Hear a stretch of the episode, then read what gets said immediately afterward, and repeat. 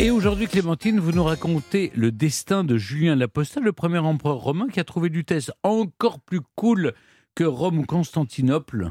Oui, si je, pense, Stéphane, que si je faisais un micro-trottoir, là, tout de suite, en disant simplement un jeune homme débarque à Paris, il l'ignore encore, mais un jour il sera le premier empereur à être sacré sur place, ben, je suis persuadé que bien des gens me répondraient ben, bien sûr, c'est Napoléon. Ben non, c'est pas Napoléon, parce que ce jeune homme, il n'est pas corse, il est romain.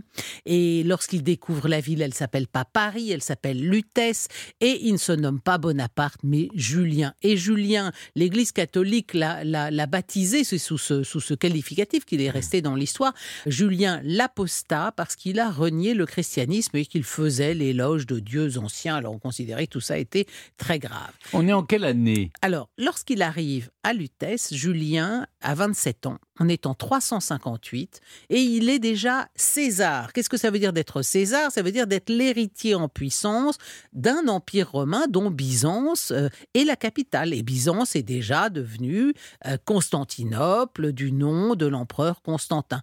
Constantin, ça a été donc le premier empereur chrétien.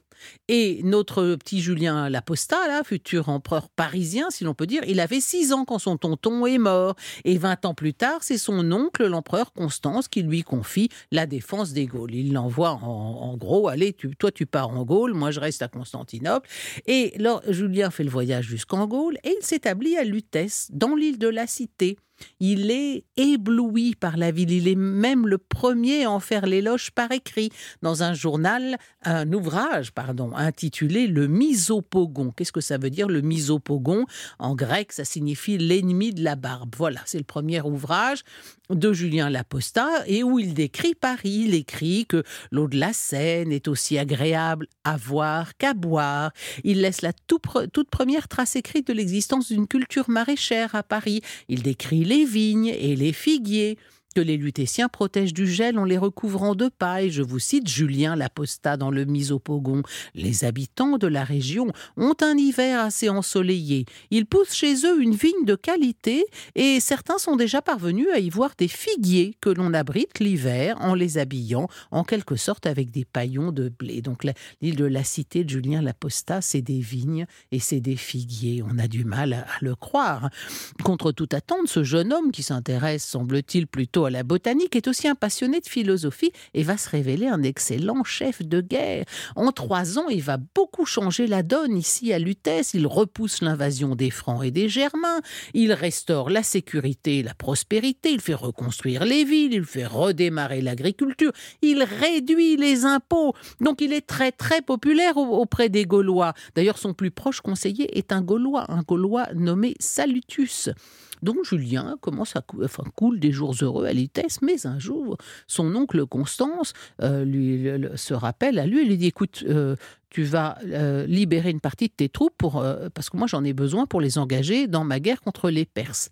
Alors les, à Lutèce, les, les Lutétiens, les Gaulois sont absolument terrifiés. Ils se disent mais c'est pas possible, on peut pas nous nous dépouiller toute une partie des, garnisons romaines. D'autant qu'il y a un certain nombre de légionnaires romains qui ont épousé des Gauloises ici à Lutèce. Donc euh, on les supplie de rester. Hein. C'est pas, on n'est pas dans Astérix et Obélix où on essaie de ficher les Romains dehors. Au contraire, on voudrait absolument qu'ils restent.